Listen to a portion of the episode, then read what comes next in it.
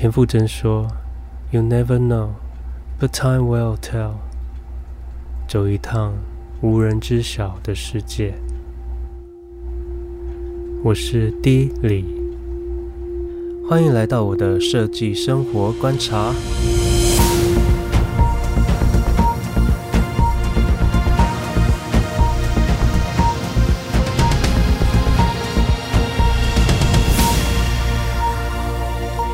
Hello，我是 D 李。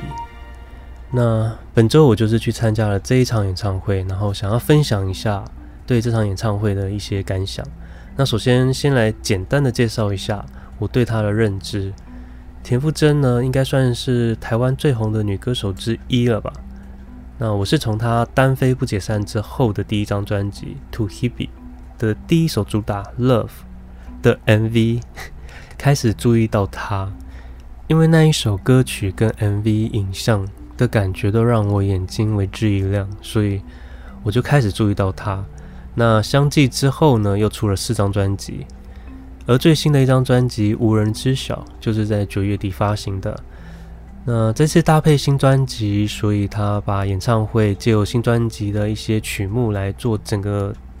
串场延伸，完成了这个田馥甄一一巡回演唱会。那他预计这市场总共会吸引四点四万名粉丝朝圣。看新闻写是说，共砸下了近亿元的舞台制作成本，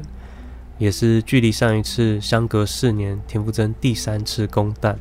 所以是不是让人非常的期待？这场演唱会大约二点五小时演出中，田馥甄以五套造型搭配歌曲来呈现。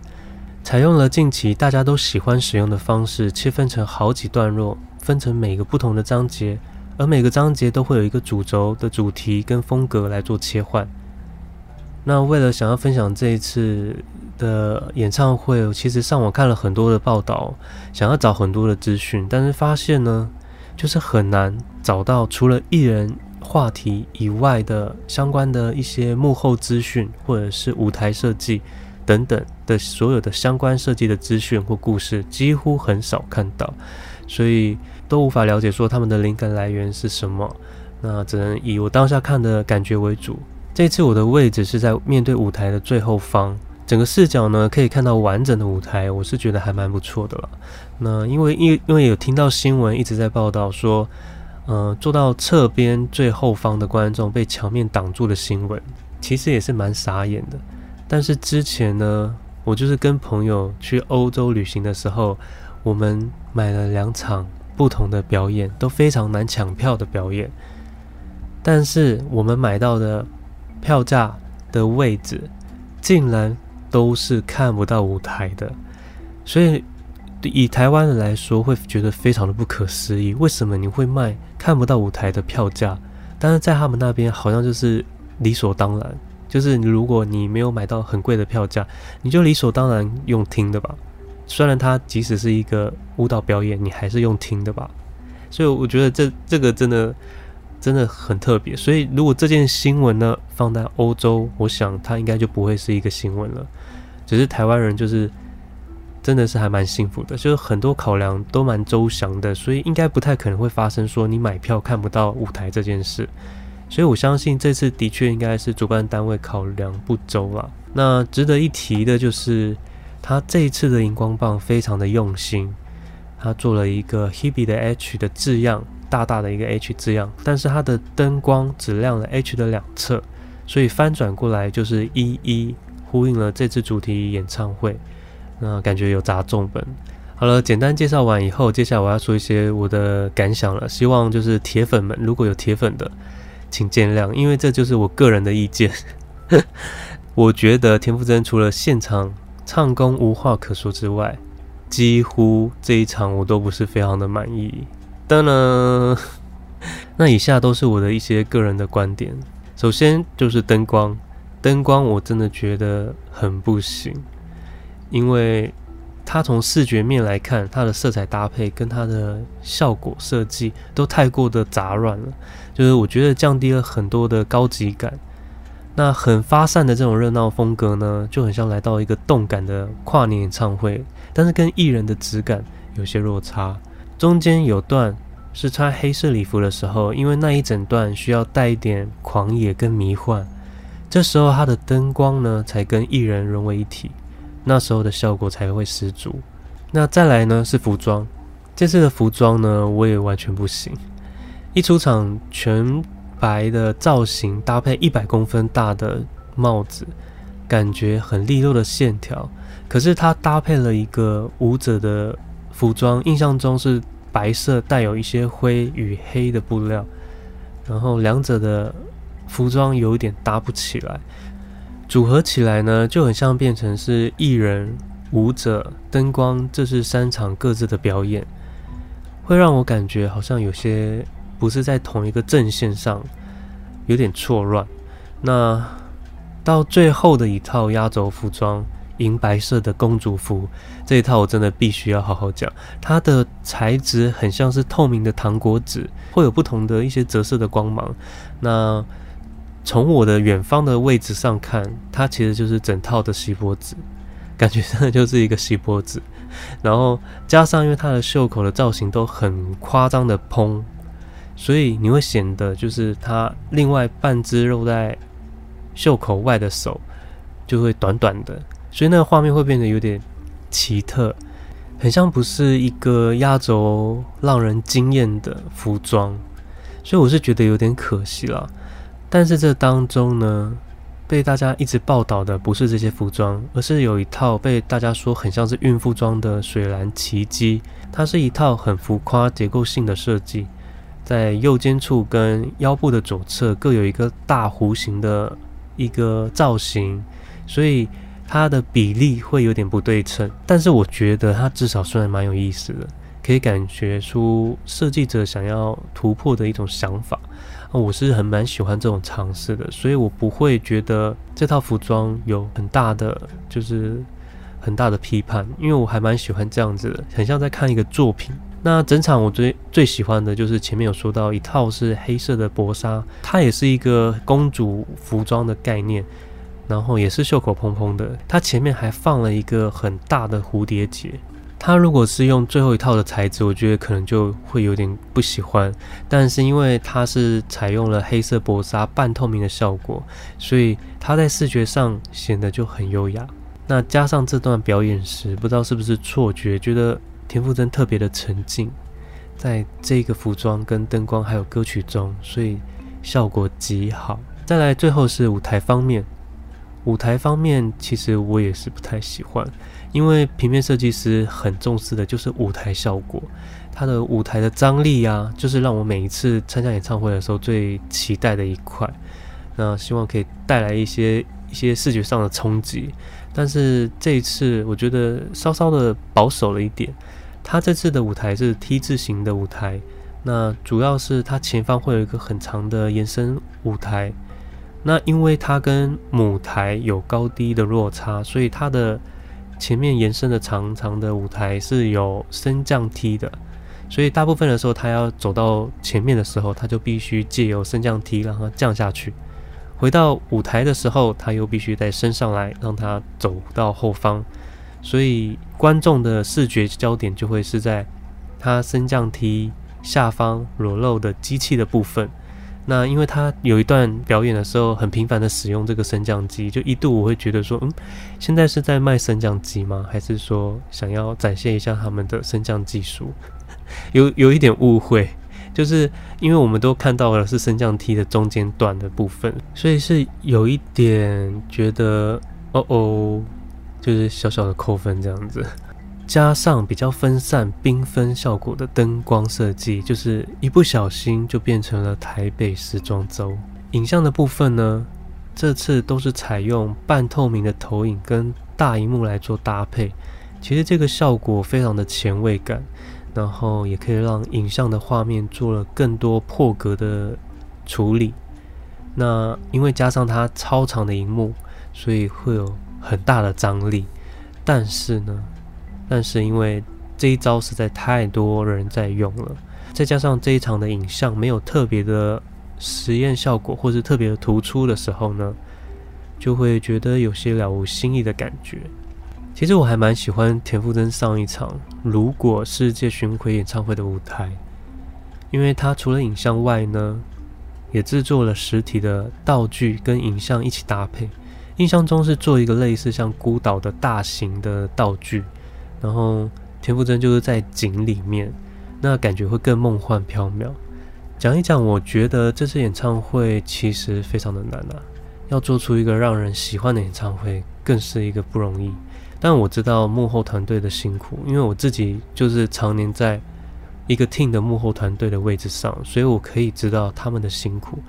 演唱会嘛，就是就是这样，大家不会管你有没有辛苦，因为他去看了，他就会觉得是喜欢不喜欢，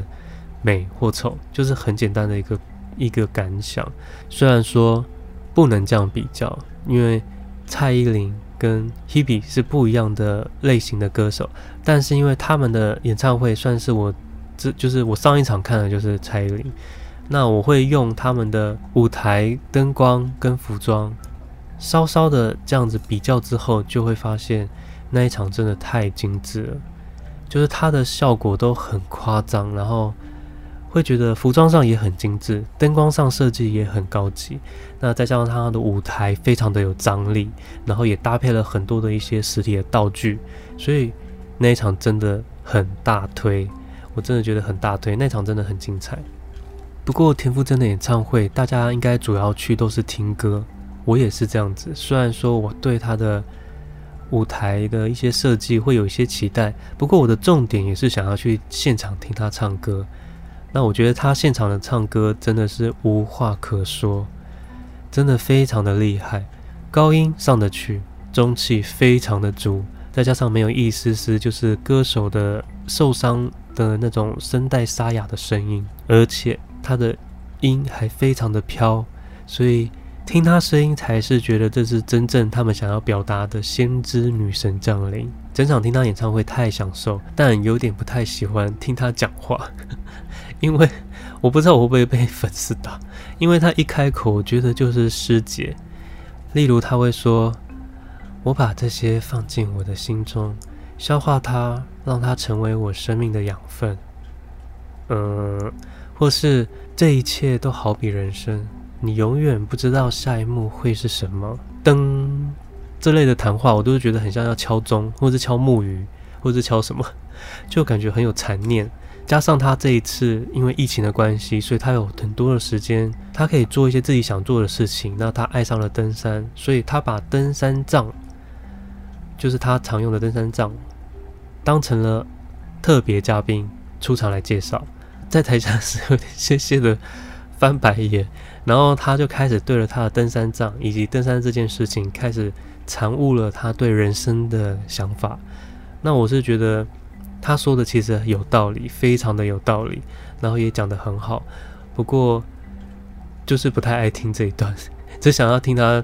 就是原本很可爱、活泼，甚至带点三八的他，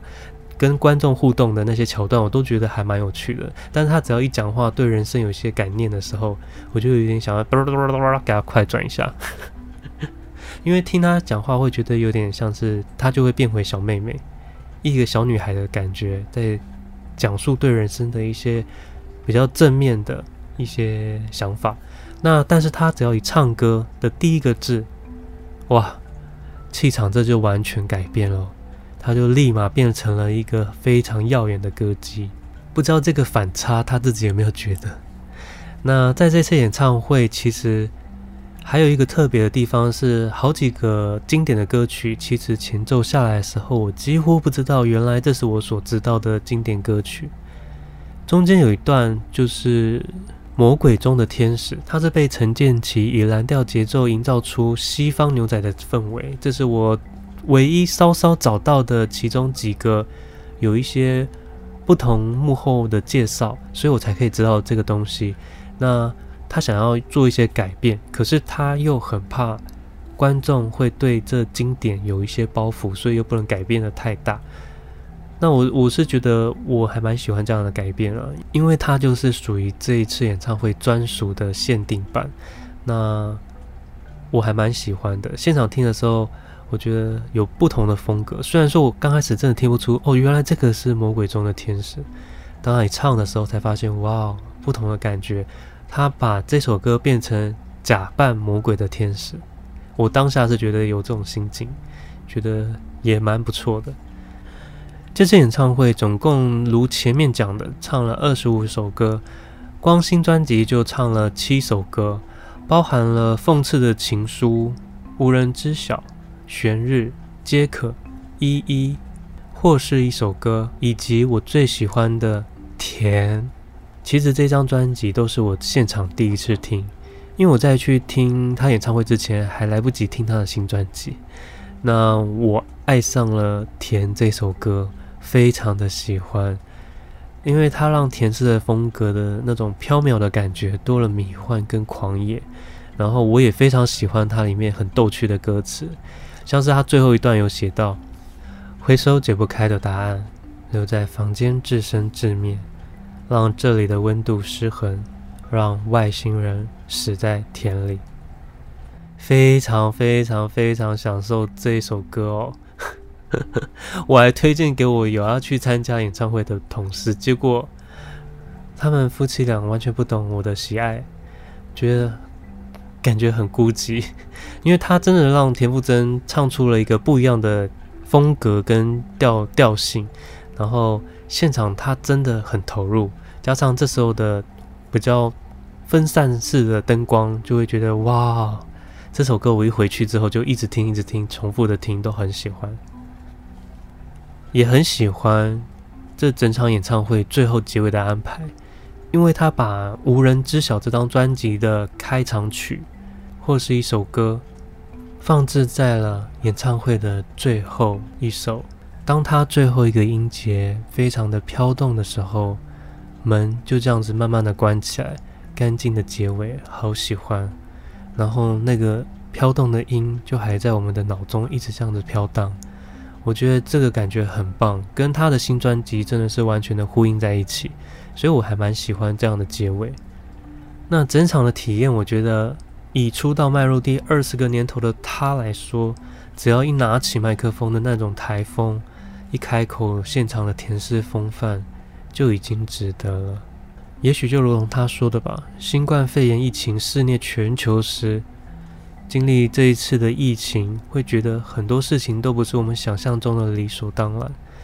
心里想，还有下一次吗？下一次的巡演又在哪里呢？我把我的秘密借给你，一些孤独的自言自刚刚清唱了一段演唱会最后他所唱的，或是一首歌，当做这个结尾，也是他无人知晓专辑的开场曲。因为这个片段实在是太棒了，所以想让大家感受一下。那今天也是中秋节，就预祝大家中秋佳节愉快。OK，以上就是我对这一次演唱会的分享。不知道你是否跟我一样的想法，或是有其他的见解，都欢迎来到我的 IG 下面留言，让我知道。那我们下周空中见喽，拜。